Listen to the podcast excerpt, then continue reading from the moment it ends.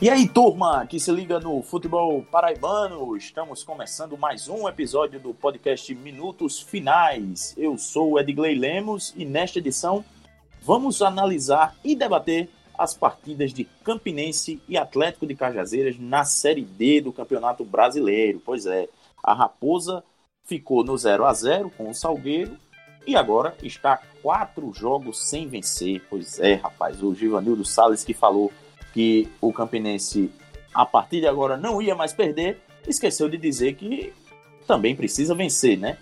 Então ficou só no empate. E o Atlético perdeu, visitou o Afogados da Engazeira lá no interior pernambucano e acabou derrotado por 3 a 2.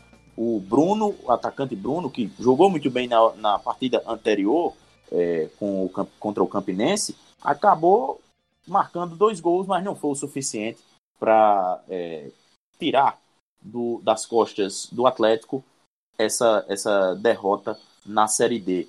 E eu estou aqui, mais uma vez, muito bem acompanhado por Ellison Silva e Pedro Alves. Saudações, Edgley, Pedro, as amigas e os amigos ouvintes do Minutos Finais. O Bruno fez dois, gols lá em Afogados de Engazeira, mas perdeu pelo menos três que dariam para dar uma vitória até tranquila para o Trovão Azul. Então, tanto pró e quanto contra, a atuação do Camisa 9 foi determinante para o resultado do jogo do Atlético, que teve sua arrancada e freada né, na competição. Enquanto o Campinense, o Givanildo não mentiu. Não perdeu, mas também não ganhou.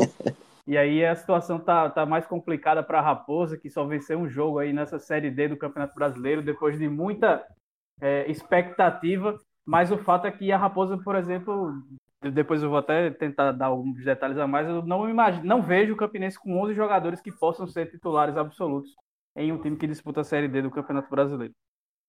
Pois é. E aí, Pedro Alves, o que é que você nos traz de, de boa notícia nesse episódio 50 do Minutos Finais? Olha, de boa notícia pro futebol paraibano não tem nenhum, viu? Ave Nem Maria. o Botafogo que não entrou em campo, né? Mas tinha em jogo a partida entre Jacuipense e Imperatriz também, é, jogando nesse meio de semana, tinha tava acompanhando, né? Era um jogo importante para si, mas o Belo acabou vendo o Jacuipense virar o jogo, né? Imperatriz até que iludia um pouco o torcedor botafoguense, abriu o placar, é, fez 1 a 0 ficou perto aí de, de, de produzir um tropeço pro, pro Jacuipense, né? Que hoje, é, pelo menos na, durante a partida, era o time que estava fora, que estava dentro da zona de rebaixamento ao lado do próprio Imperatriz. É, mas o Jacuipense conseguiu virar a partida e recolocou aí o Botafogo na zona de rebaixamento. Então, o, os sonos aí do Belo fora da zona foram muito raros, foram poucos, né? Já está novamente é, na zona de rebaixamento, na vice-lanterna do grupo A da Série C. E da Série D, como vocês já falaram, é uma derrota aí do Atlético de Cajazeiras, embora tenha feito uma boa partida e um empate bem ruim também dentro de casa do Campinense. Então o futebol paraibano aí nesse meio de semana sofrendo bastante, né? Pois é, e, e o, o, Imperatriz, né, Pedro, que até antes de, da partida se especulava que não teria nem jogadores disponíveis, né, para entrar em campo, porque essa confusão toda de sai sai é, a empresa que havia terceirizado o departamento de futebol, entra novamente a diretoria é, que compunha né, o, o, departamento de futebol antes da terceirização, acabou que, que é, chegou-se a especular, informações, claro, da nossa colega Ananda Portilho, lá de, de Imperatriz, é, de que o, o, o Cavalo de Aço nem teria jogadores para entrar em campo, que configuraria aí um, um WO, né? Mas aí acabou que entrou em campo e, e até, como você falou, iludiu, né? Chegou a, a, a ameaçar abrir o placar com, com, contra o Jacuipense, mas não foi suficiente para garantir né, um tropeço que o Botafogo torcia bastante para que acontecesse. Mas isso tudo a gente vai debater daqui a pouco, depois da vinheta da banda Razamar.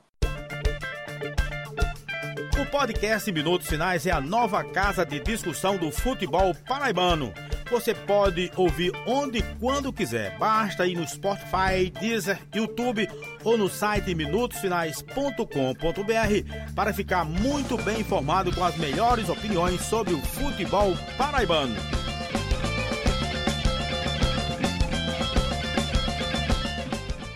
De volta com a edição 50 do podcast Minutos Finais. Olha aí, mais um número redondinho. Então, antes da gente começar o nosso bate-bola por aqui, queria lembrar o pessoal da nossa parceria com a loja Chique Chique. Pois é, você que não conhece ainda a Chique Chique, eles estão lá no Instagram, arroba Chique Chique Oficial. Eles vendem produtos personalizados e temáticos da nossa cultura nordestina. Pois é, tem caneca, quadro, camisas, é... Que mais, Pedro? O que é que você destaca ainda de, de produto lá da, da Chic Chic? Tem muito modelo já pronto, né? Mas é, o interessante é que você pode personalizar, e sempre numa pegada nordestina. Regional, né? né? Então tem bottoms, tem chaveiros, tem, como você falou, tem caneca, tem camisa e quadros muito bonitos para você colocar em casa também, sempre numa pegada regional e com as ideias maravilhosas. Mandar um abraço para Priscila, né, que é a grande guerreira aí dessa dessa loja Chique Chique, que é maravilhosa, é muito bonita é, a loja, os produtos dela, então vale demais a pena você entrar lá no Instagram, né, arroba e encontrar os produtos e perceber até ter ideias para novos produtos, sempre conversando com ela, vai sair sim uma coisa muito legal, muito bonita. Não é Severina Chique Chique, não, ela não, né? Não, não, não. É a Priscila, figura maravilhosa. Severina Chique Chique, porque eu falo porque Clara descobriu o forró esses dias e tá gostando muito de ouvir forró. É, sempre pede pra gente ficar. Tá ouvindo o Genival Lacerda já, é? Exatamente, já tá ouvindo tudo. Tem uma playlist muito legal no, no, no, no, Spotify que, que ela tá gostando muito de ouvir e dançar. Hoje de manhã mesmo, antes, antes da gravação aqui, antes dela ir dormir, tava dançando aqui pela casa muito forró. Claro, né? A gente tem que, que ensinar o que é bom para ela, né? Eu não sei dançar, mas ensinar ela a ouvir e caso ela queira dançar, fica à vontade.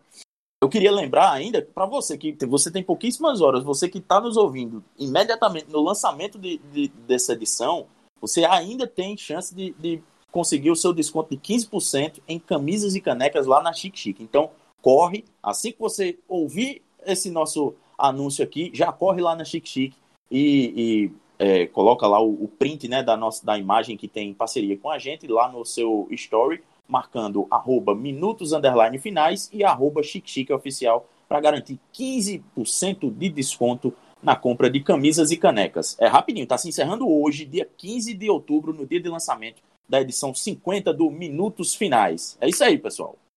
E Pedro Alves e Ellison Silva, vamos agora falar de bola rolando, né? Porque o Campinense recebeu o Salgueiro é, no Amigão nessa quarta-feira à noite.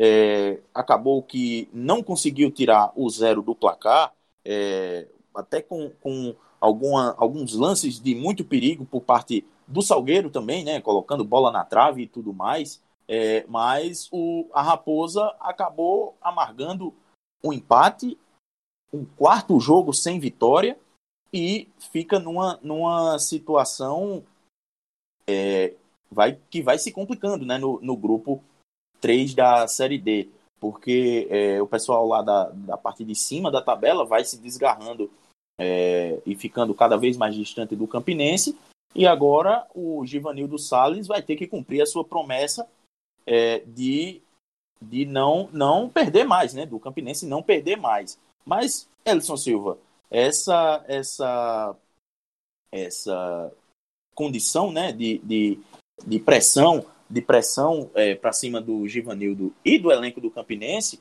é, tá complicada, né? Porque o, até mesmo as peças que ele tem em mãos para tentar mudar esse cenário é, não são das melhores, né? O, o, Campinense, a gente sabe, contratou por atacado, de, é, dispensou também por atacado, mas é, a qualidade não foi o ponto forte né, das escolhas do, desse departamento de futebol terceirizado do Campinense. Pois é, Digla. Então, é, a gente vê o Givanildo mexendo muito no time e teve uma conversa de mais de uma hora, né, no, no, antes do, da reapresentação do time depois da derrota em Cajazeiras, que ele é, acabou entregando o cargo e depois foi convencido a permanecer. O famoso está prestigiado, né? Aparentemente, depois do empate com o Salgueiro, vai seguir. Mas aí é muito complicado você cobrar apenas o Givanildo se você não tem um, um time que é minimamente competitivo.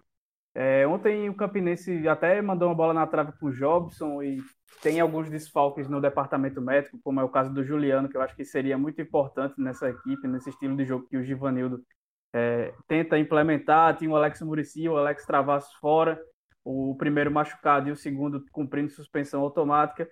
Mas aí, aí, ainda assim, é, com, tantos esses, com tantos desfalques, se você pegar todo o contexto que o Campinense já teve quase 80 contratações em 2020, seja da parceria ou seja da, da FDA Esportes, o que é que, que sobra para a gente escalar um time do Campinense? Para tentar fazer um 11 minimamente competitivo com o que está aí dentro de, de, todas essas contratações da temporada, com o que sobrou e o que tem à disposição o Givanildo Salles.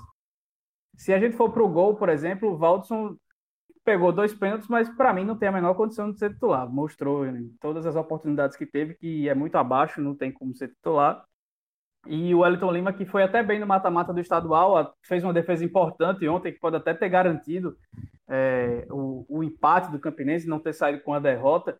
É, mas aí, se ele era reserva do Valdson, então, ou alguma coisa que escale o Valdson, ou ele é pior do que o Valdson. Então, não tem como ser, como ele ser titular e contestável. Então você não tem ninguém que seja seguro para colocar no gol. Talvez a lateral direita com os dois que não jogaram ontem, o Alex Murici e o Travasso, seja a posição que o Campinense tem, que é até mais para o gasto que uma Série D. Tem dois jogadores bons para a posição, para o nível de uma Série D de Campeonato Brasileiro. Na zaga, acho que Cláudio Baiano e Anderson Schmoller podem até fazer uma dupla titular, mas com um esquema de para um esquema de três zagueiros que o Givanildo tenta empurrar de qualquer maneira, está preso a ele, você não tem três zagueiros de bom nível para fazer é, um, uma Série D do Campeonato Brasileiro. A não ser que você use o Júnior Gaúcho como esse terceiro homem, e aí você perde o único jogador que, que tem alguma, algum nível para jogar no meu campo. Porque de resto não tem nenhum. Tem o Echeverria que entrou e não deu conta do recado, e aí tem 300 jogadores do Serrano e do Esporte Lagoa Seca que estão lá compondo elenco e nenhum consegue se afirmar. O Givanildo falava muito bem do Gabriel Pereira ano, semana passada, mas contra o Atlético e ontem contra o Salgueiro também não mostrou absolutamente nada. Parecia que o Givanildo falava do Xavi e do Iniesta, mas o Gabriel não mostrou absolutamente nada, inclusive errava tudo que tentava. Na lateral esquerda, o Fabinho chegou para ser dono da posição, não agradou. Então, acho que não, não, tem como, não tem um titular na lateral esquerda. E aí, o meu campo, já falei que só tem o Júnior Gaúcho, que se você quiser fazer com três zagueiros, não sobra ninguém. E no ataque, talvez Fábio Júnior possa ser até incontestável para se manter no elenco, muito por conta da história do que pelo que vem apresentando, apesar de ter feito dois gols lá contra o Afogados.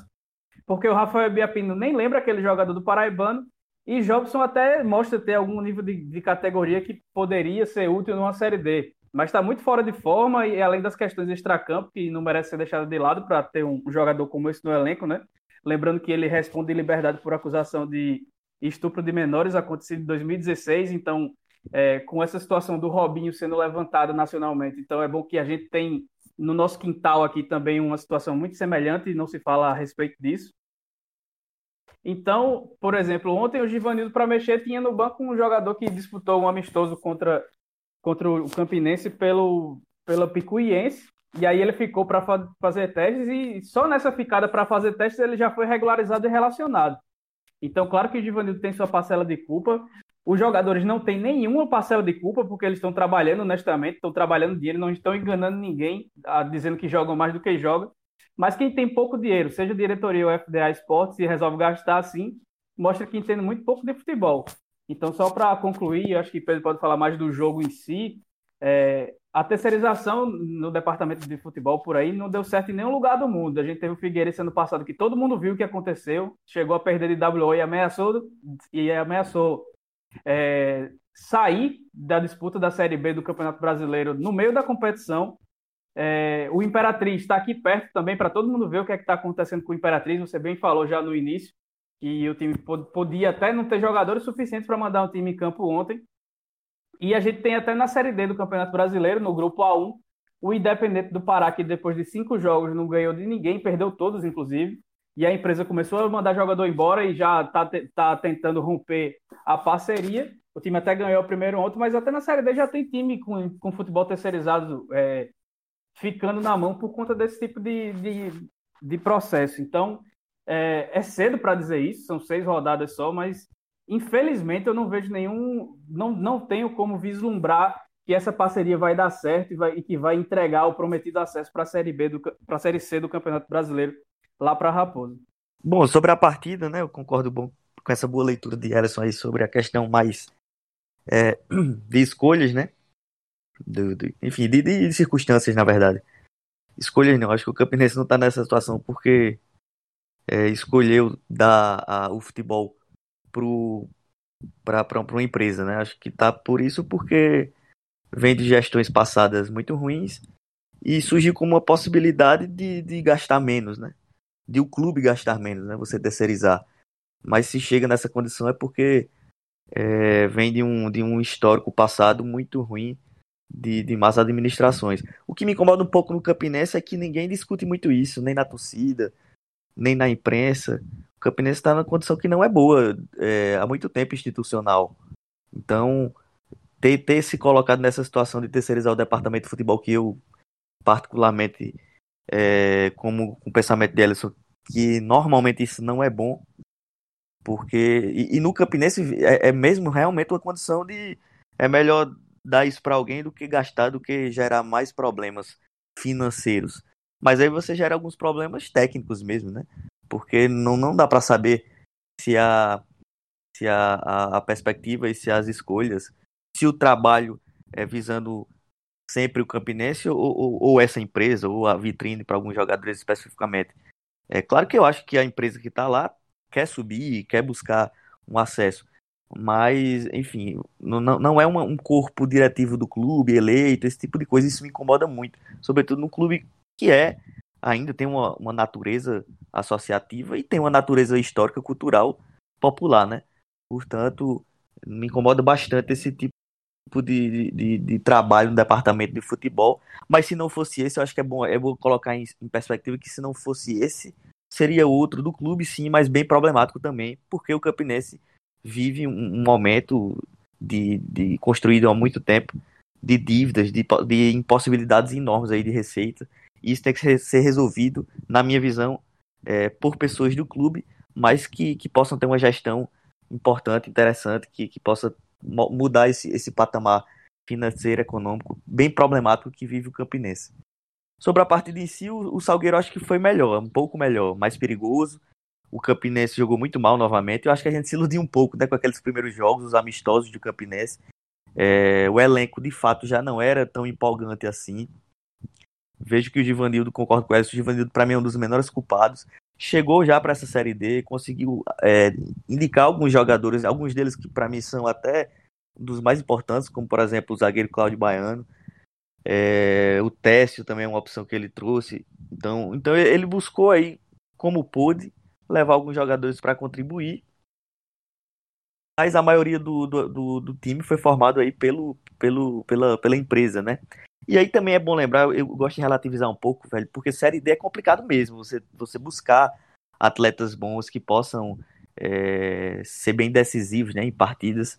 É claro que daria para o Campinense fazer um time um pouco mais equilibrado, eu acho que sim, um pouco, um pouco melhor. Mas também não me iludo que acho que o, o Campinense tem uma condição, seja com a empresa ou sem a empresa, o Campinense hoje não tem condição de fazer um grande time. O fato, para mim, é, notório é esse: não tem condição de investir, e aí foi fazendo como pôde. Eu acho que daria para deixar de investir em algumas peças que é, a diretoria achou que poderia render, e que talvez umas outras peças desse mesmo, desse mesmo patamar financeiro poderiam ser melhor. Acho sim. Mas é complicado montar uma equipe para a Série D, né? E, e, na situação financeira que o Campinense está. Então o, o Givanildo tenta montar uma equipe. E aí eu, eu, eu, saio em defesa um pouco do, dos três zagueiros, porque eu acho que foi quando o Campinense conseguiu montar um time melhor com o Givanildo. Eu acho que a, a questão de três zagueiros, é, você, você dá uma liberdade interessante para os alas e tem, tem um ala muito bom que é bom lembrar, ainda não foi aquele Alex Murici é, que já jogou no Campinense, ele ainda está abaixo disso, mas é uma das peças mais interessantes. Então, os três zagueiros que, que nos primeiros jogos foi é, a opção do Givanildo, é, então eu, eu, particularmente acho uma boa. E não vem acontecendo mais nas últimas partidas, por questões, é bom lembrar também, clínicas e de dificuldades aí que o Givanildo tem para montar a equipe. É, especificamente para esse jogo contra o Salgueiro, me parece que o Givanildo foi escolher justamente os jogadores com tesão, né? Ele tinha dito isso é, antes da partida, que jogar quem tivesse com tesão, e aí ele fez muitas mudanças para esse jogo contra o Salgueiro. Algumas, como eu já falei, obrigatórias, né, por questões é, clínicas e também de suspensão, mas algumas de, de, de escolha realmente. O, o Fábio Júnior no banco foi uma escolha, jogar com o Jobson e o Rafael Biapino foi uma escolha. O teste ficar no banco também foi outra escolha. Portanto, jogar com Renatinho, camisa 10 aí, foi uma opção do Givanildo. E aí é, é, é justamente no meio campo, na minha percepção, que o Campinense tem mais problemas, né? Não fez um elenco é, tão competitivo nesse setor. Trouxe o Echeverria, na minha visão, é, com essa perspectiva de ser um protagonista, mas eu já desde o início falo que, que eu não via muita fé no Echeverria, é um jogador e por todo time que vai, em alguns momentos jogando até Série B, Série C, mas todo time que vai é, um, é uma peça é totalmente marginal, assim, no ponto de vista de qualidade de uma equipe. Ele, ele, é, ele é sempre um coadjuvante, quando consegue ser um coadjuvante.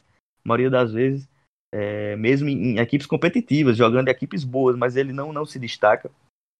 Então, é, acho que no meio campo é, é, é onde está o grande problema da montagem do elenco do Campinense. Vejo sim que dá para ter um, um, sistema até defensivo tranquilo, com, com três zagueiros, dá para ter um, um, time bem montado ali para se defender, na minha opinião. É, tem atacantes que podem, podem render mais, que podem fazer é, ser uma bo boas opções para definir, como o Ibiapin, que está mal, sim, como o, o Jobson e o Fábio Júnior. Eu acho que, que daria para ter um, ata um ataque razoavelmente funcionando, mas aí é difícil a bola chegar é, com o meio campo tão inoperante, né? Que depende muito, inclusive, dos seus, das suas alas, né? dos seus laterais, que são até melhores do que os meias. O próprio Fabinho, que também não, não ofereceu muito até aqui, mas ele é uma opção até melhor do que vencendo o jogo por dentro do Campinense. Então, o, a Raposa sente para mim uma dificuldade muito, muito grande de criação, de volume, que até apresentou no primeiro e segundo jogo ali contra a América, depois contra o Afogados, mas aí caiu bastante de produção, principalmente nesse setor. Voltando à partida, acho que o Salgueiro foi melhor, né? Teve as chances melhores. O Campinense muito muito inoperante mesmo no meio campo. O jogo, o jogo bem, bem ruim, na verdade. Na minha opinião, não foi um bom jogo. O, o Wellington Lima teve uma intervenção enorme, porque o Ciel perdeu um gol feito, um gol que o Ciel não está acostumado a perder. E o Wellington Lima fez uma, uma, grande defesa. Eu acho que é o goleiro mesmo. Acho melhor ele do que o, o Valdson.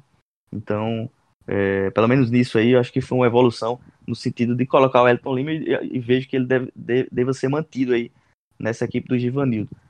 Mas eu não consigo hoje ver o Campinense buscando essa classificação, sendo bem sincero teria que voltar àqueles primeiros jogos, que é possível, porque já mostrou, portanto é possível, mas eu não consigo ver o, o Campinense hoje se colocando aí é, como competitivo nos próximos jogos. E aí é, é, pelo que eu falei, acho que o Givanildo tem sua passada de culpa, culpa, evidentemente, mas não é o grande culpado, o maior culpado, pelo menos. O elenco é bem limitado, é, já, já, já, já era limitado no Campeonato Paraibano, né? Tentou se reforçar, e, aí faz parte, mas uma temporada inteira de, de tentativa e erro, né? O tempo todo, e isso dificilmente vai dar certo. É possível que dê, é. Até parecia que poderia dar certo, né? Nos primeiros jogos do Campinense. Mas é muita tentativa erro, muitas contratações é, em, muita quantidade, que até é difícil você colocar para jogar e tem um padrão de jogo. Então é um trabalho, um arremedo de trabalho o Campinense. A verdade é essa, né? Já chegou muito longe, na minha opinião, de ter chegado na decisão do Campeonato Paraibano para mim foi, foi muito uma circunstância do campeonato ser muito ruim, né? Da, da força econômica que tinha o Botafogo, por exemplo, ser muito, muito ruim nesse ano. É, de, um, de um detalhe do Souza não ter se classificado na semifinal diante do Campinense, porque o Souza foi um pouco melhor.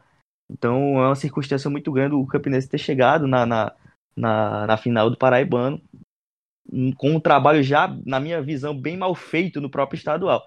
Mas o estadual deu essa, essa condição do Campinense chegar. Acho difícil a Série D também dar essa condição, porque já é um nível um pouco melhor, com times é, mais, mais organizados, mais competitivos. Então hoje a gente vê um atleta do Cajazeiras em sexto e um Campinense em sétimo, infelizmente fora da zona de classificação, mas consigo perceber no Atlético um potencial um pouco melhor para passar de fase. Posso queimar minha língua aqui, espero até que queime, que eu queria que os dois passassem de fase, mas é difícil imaginar esse time do Campinense com dificuldades de peça e não só de peça, mas também de, de volume de jogo. Um time que caiu muito de produção de, de dos primeiros jogos para agora e é difícil nesse, nesse meio de campeonato aí, depois de um vacilo agora é, jogando em casa, o jogo de casa, para você se classificar, você tem que fazer seu dever de casa. É, e aí vai ter que buscar pontos fora, que fora de casa que vão ser bem complicados. Né? É, o Campinense que tem seis pontos, né? Agora tá dois pontos acima do Guarani de Sobral, que é o, o lanterna do grupo, com quatro pontos. É, juntamente com o Campinense tá o Atlético de Cajazeiras, com, também com seis pontos. A gente já já vai falar do, do Atlético. E, e na próxima rodada, o Campinense vai até é, Ceará Mirim, né? Encarar o Globo. O Globo que é que briga lá em cima pela, pela classificação, né? Na, na, na Série D. O Globo o Globo tá colado, né? No, no bloco de cima dos, dos quatro primeiros do grupo. É o quinto colocado com sete pontos e é, até o momento é, tem se mostrado um adversário bem difícil, né? Venceu o, o Atlético lá no Perpetão é, na, na, nas primeiras rodadas e agora o Campinense vai ter é, na sequência já esse adversário esse adversário não muito é, fácil pela frente. Elson, você, você vê perspectiva de, de, de melhora do Campinense, pelo menos já para essa próxima rodada? Depende muito do departamento médico e de quem é, o Givanildo vai poder contar, né? Se ele tiver com os zagueiros, por exemplo, já é uma melhora grande. Agora é difícil você imaginar um time como o Campinense fazendo bons jogos e conseguindo grandes vitórias se o, o que Pedro falou, que é o meio campo totalmente inoperante na parte criativa, siga sem funcionar, né? Então precisa de, de, de arrumar um jeito, uma organização é, tática, um, um nível de motivação muito grande para que isso possa funcionar. Acho que a opção dos três zagueiros para jogar com os alas um pouco mais com um pouco mais de liberdade do Givanildo são justamente porque ele, porque ele vê essa falha no sistema de criação da equipe e aí tenta compensar com a presença ofensiva dos laterais. Mas como nem o Alex Murici e nem o Fabinho vinham rendendo e o Alex Travasso só jogou jogou a estreia, mas num, num, num, jogo que o Campinense só se defendeu contra o América de Natal, então não teve nem oportunidade de subir, de, de subir. E contra o Atlético de Cajazeiras ele foi expulso antes do fim do primeiro tempo, também não teve como mostrar muita coisa. Então é, a melhora passa muito por isso. Agora é, é achar opções que, que possam garantir essa melhora. É, tecnicamente não tem, sinceramente não tem, porque o, o, o Daniel Sobralense poderia, pode até chegar para resolver essa questão, mas ele só deve estrelar na décima rodada. Talvez seja tarde demais, né? E a, além de tudo, é um jogador que eu já falei nos episódios anteriores, de 37 anos, que não jogou profissionalmente esse ano e que de 2017 para cá fez 24 jogos.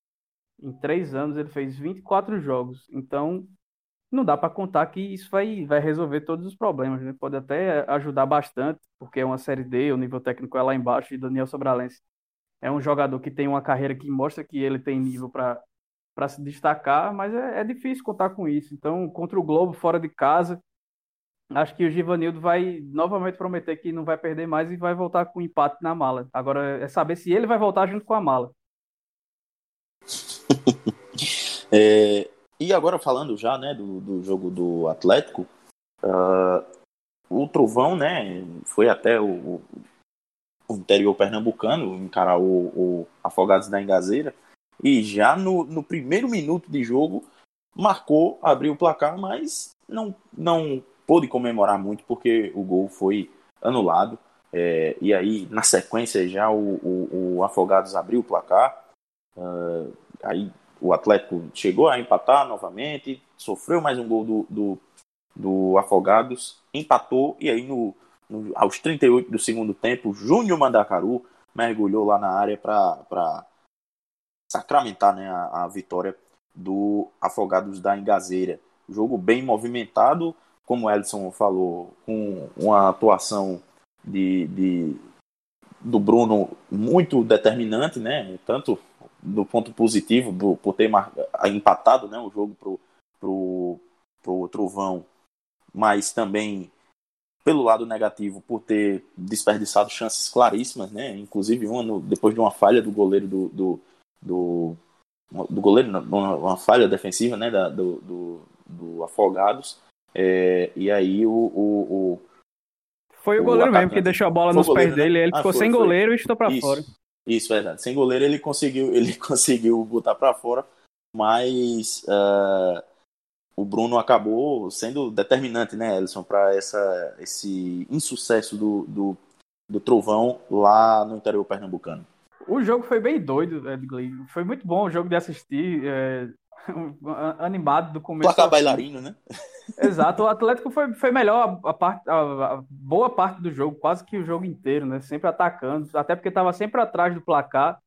E é uma situação muito curiosa, né? porque você falou, o Atlético teve o gol anulado com, com 30 segundos e com um minuto o Afogados fez o gol.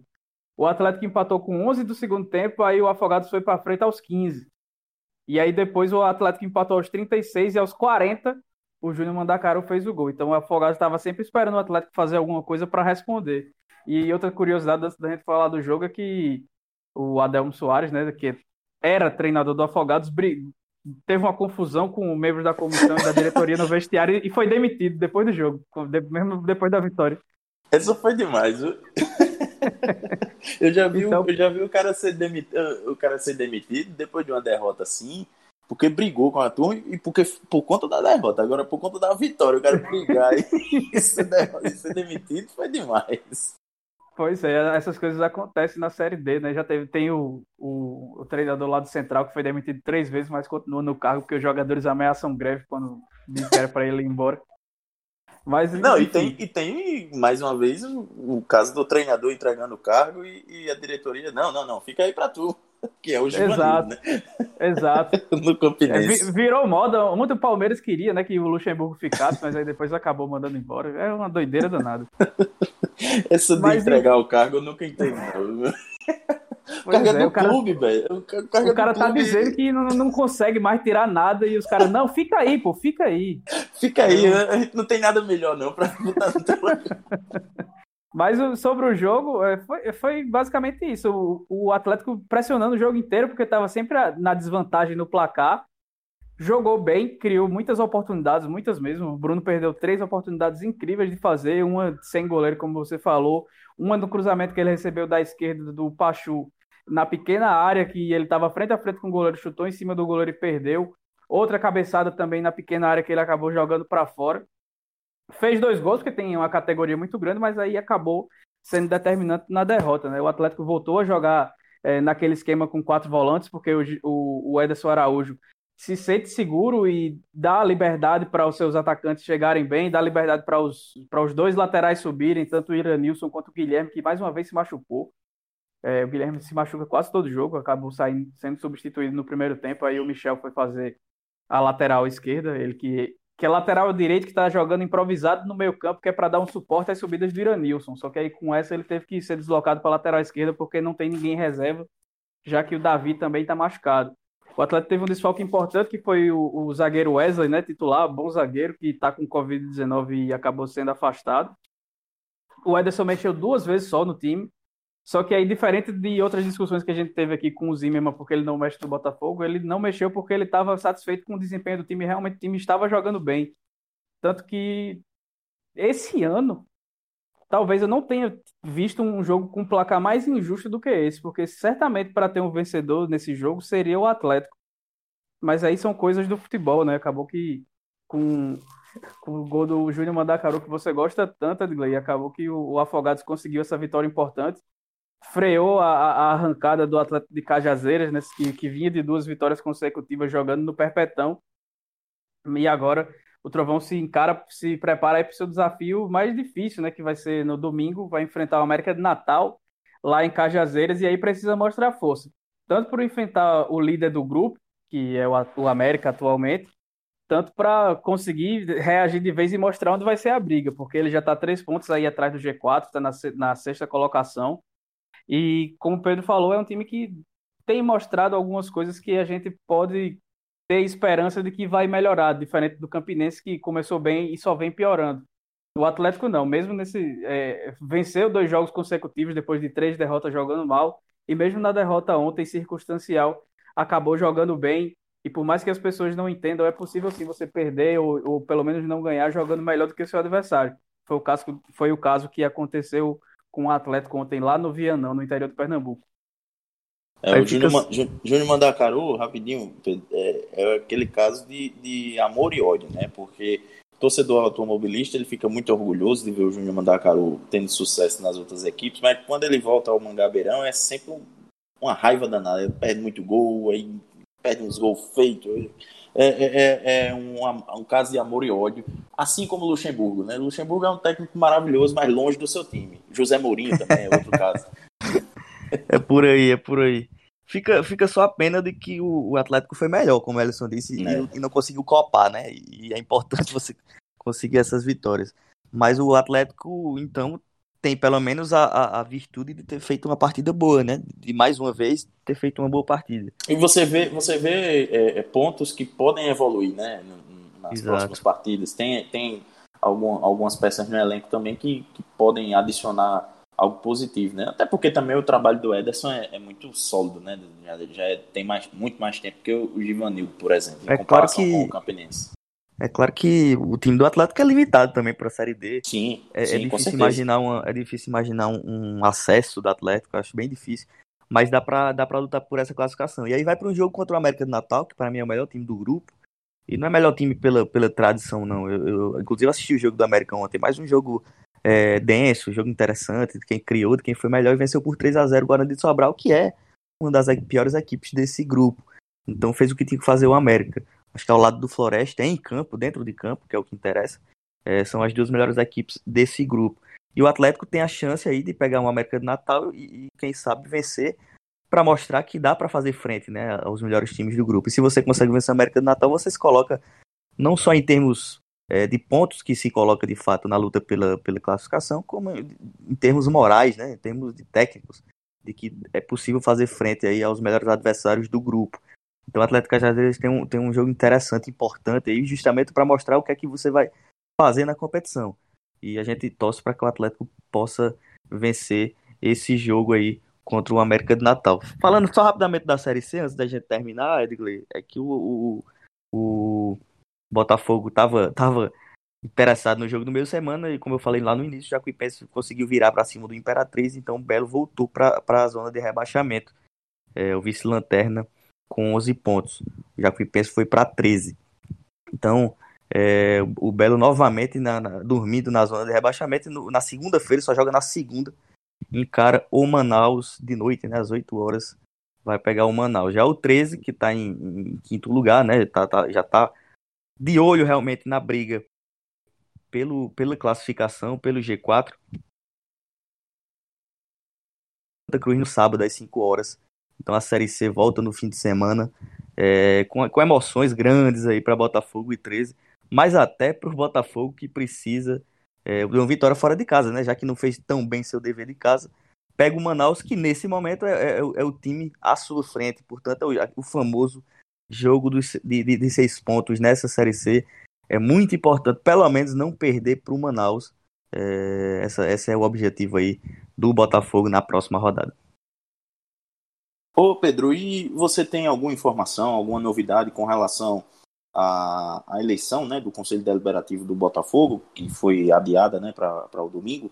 Por enquanto, tudo na mesma, né, marcado para o domingo. Novamente o mesmo pleito para eleger o Conselho Deliberativo. Há ainda uma liminar que, que obriga né, que a Comissão Eleitoral coloque na chapa da oposição todos os 45, se não me engano, que estão aptos. Então, por enquanto é isso. Imagino que a situação, né, a diretoria atual, esteja juridicamente preparada aí para tentar derrubar essa liminar, o que não aconteceu ainda. Então, acho que ainda teremos pelejas jurídicas, além do dia que eu acho que vai ser movimentado novamente, né, entre situação e oposição, eleição aí, que de certa maneira, é, por, não pela eleição em si, né, porque o processo eleitoral é importante, e também um processo eleitoral que haja lados de, de, de divergências, eu acho também que faz parte da democracia. Mas todo o nível, né, toda a discussão, todo o debate, é, de fato, áspero, acaba prejudicando de certa maneira e não vem sendo salutar, saudável para o Botafogo nesse momento. O Botafogo que, como já falei, luta aí para se manter na Série C e hoje, se acabasse hoje, né, aquela história, se a Série C acabasse hoje, o Botafogo estaria na Série D. Então o Belo vai lutando aí para se manter na série, na série C. visto que está numa condição bem, bem complicada aí de, de, de luta para permanência. Então, seleção nesse momento não está sendo tão, tão saudável, digamos assim. Tem, tem, tem entrado no campo de certa maneira, né? E só para falar rapidamente do 13, né? O Galo da Borborema encara o Santa Cruz, como eu já falei no sábado, às 19 horas. E uma vitória pode colocar o 13 no G4, né? Tá com 13 pontos em quinto, tá na porta do G4. Tem o Ferroviário com 14. É, é, é o único que está na, na, sua alça de mira aí. Então, se o 13 vence, o Ferroviário, por exemplo, empata ou perde do Remo, o Ferroviário recebe o Remo de 5 horas, 17 horas no sábado, o 13 pode sim chegar ao G4, o que seria, de certa maneira, uma, uma surpresa pro, pro tanto de tempo que o 13 fez uma luta lá por baixo, né, nessa Série C. É, só foi vencer seu primeiro jogo, justamente no, no clássico contra o Botafogo, na última rodada do turno, né? E depois daí conseguiu emendar duas vitórias contra o Imperatriz. Então, o 13 do Márcio Fernandes lutando lá por cima. E após esse fim de semana vai ter o minutos finais discutindo, debatendo, destrinchando todas as rodadas, todos os jogos, né, na verdade, as rodadas de Série C e Série D, os jogos do, dos paraibanos na competição nacional. Exatamente. E o 13, e o 13 perdeu o Léo Pereira para Ponte Preta, né, de São Paulo. Tá prestes Isso, uma das, nessa quinta-feira. Uma das principais armas ofensivas, né, do Galo, que vai deixando o presidente Vargas rumando a Campinas. É, o Léo Pereira que já tinha vindo do, do, do futebol paulista, né? Ele estava disputando a, acho que a Série A2 né? do, do, do Paulista pela, pela Portuguesa. É, agora, e, e, quando foi contratado, turma, os torcedores da Portuguesa é, comemoraram né, a saída dele, porque por lá ele não deixou boas impressões. Pedro? Só rapidamente sobre o Léo, eu, eu acho que o Léo não é nada demais, não é um craque, longe disso. Mas assim, a, a, lateral direita é um setor que em todos os patamares do futebol é um grande problema, né? Se você parar para observar. Então, o melhorzinho de cada patamar dá, um, dá uma destacada, né? A gente vê, por exemplo, desse patamar de Série C, Série D, o Alex Murici é um cara que se destacava, né? Esse ano não tá bem especificamente, mas já se destacava. E o Léo Pereira chegou e também foi muito importante no título estadual do 13, né? Conseguiu ser uma opção interessante ali pela direita. É, normalmente todas as equipes têm problemas na lateral direita. Então o Léo eu acho que não é uma grande perda, assim, um grande absurdo, não. É, de, de, de, mudar o patamar do time do 13, de, de prejudicar bastante. Mas, mas, é, é importante assim... que possa buscar outra peça, né? Visto que a, a opção é mais automática é o Gustavo, e eu acho que o Léo tá Exato. bem na frente do Gustavo. Então é importante tentar buscar outra peça no mercado. Mas diferente de outros jogadores, acho que se saísse o Douglas Lima seria um grande problema, por exemplo. Só para dar um exemplo, diferente do Léo, acho que não. Acho que o, a Ponte Preta foi buscar um jogador que eu acho que não é de Série B, honestamente, mas que na Série C sim se destacava. É uma perda, mas não vejo que seja um grande problema para o 13 aí, não. Não, eu vejo como, como uma dor de cabeça para armar a lateral direita, né? Armar a defesa, porque é, a opção imediata, como você até destacou, é o Gustavo, né? Apesar de que Léo Pereira, Léo Pereira nos últimos jogos vinha se destacando muito mais pela, pela, pelas suspensões, né? Vinha ficando fora Inclusive, de ele estava numa fase ruim, tempo. se a gente for, for tratar é. de fases. Ele estava A fase, fase boa ruim. mesmo foi, foi durante a reta final do Paraibano. Isso. É, mas aí acho que como, como boa parte do elenco do 13 caiu de rendimento depois da final do Paraibano, é, é acho que ele também acabou caindo. É, e realmente ele não vinha muito bem, mas, mas era, um, era uma peça importante do time do, do time titular do, do 13. Sem mais delongas, pessoal, vamos encerrar né, a edição 50 do Minutos Finais. Acho que a gente já esgotou o assunto. É, queria deixar o, o, o espaço para Ellison chamar o pessoal para as nossas redes sociais e dizer né, onde é que eles podem nos ouvir. A gente está no, no Spotify, no Deezer, no Apple Podcasts, no Google Podcasts e também no site podeminutosfinais.com.br. E para seguir a gente nas redes sociais, a gente está no Instagram e no Twitter, arroba minutos finais, e também no facebook.com barra podeminutosfinais. E teve lançamento essa semana, né, Elson? Para o pessoal que curte acompanhar o, a Série D, né, de forma geral, né, não só focado nos times paraibanos, mas... Isso, a gente lançou o podcast Quarta Categoria, eu juntamente com o Felipe Augusto e o Marcos Barcelos, da revista Série C do Temos Futebol. É, a gente vai tentar tratar de maneira um pouco mais séria e detalhada a série, série D do Campeonato Brasileiro, né, que só tem segundos, ou, ou, nem, às vezes nem isso na, na grande mídia, e é uma, uma divisão que movimenta muita torcida, movimenta muitos jogadores, comissões técnicas e tal, e que precisa ter um pouquinho mais de espaço, então pelo menos na Podfé a gente vai tentar abordar e peço também a galera que, que siga nas redes sociais, é, no Instagram e no Twitter, P Categoria, P de pato e categoria, P Categoria, e já procura aí também nos agregadores o podcast Quarta Categoria para ficar por dentro do que acontece nessa Série D do Campeonato Brasileiro. Contei até a história do, do título de 2002 do Atlético de Cajazeiras, porque o primeiro episódio foi falando da, das, dos duelos estaduais na Série D que ia acontecer no outro fim de semana. E aí até teve um espacinho aí para a gente falar do Trovão Azul e da Raposa. Massa, massa demais. Quanto mais conteúdo sobre o nosso futebol, né, mais próximo da nossa realidade, melhor. Bom, então vamos encerrando, né, mais essa edição do Minutos Finais. E antes, só queria lembrar para o pessoal de dar um, uma, um apoio, né, também, seguir lá o pessoal do FutePB, arroba FutePB lá no Instagram, que eles se, sempre têm notícias do futebol paraibano, tanto no profissional quanto no amador. Então, você fica muito bem informado também lá no Instagram, beleza? Um abraço pessoal a todo mundo que nos ouviu. Pedro e Elson, muito obrigado por participar de mais uma edição. É isso, até a próxima!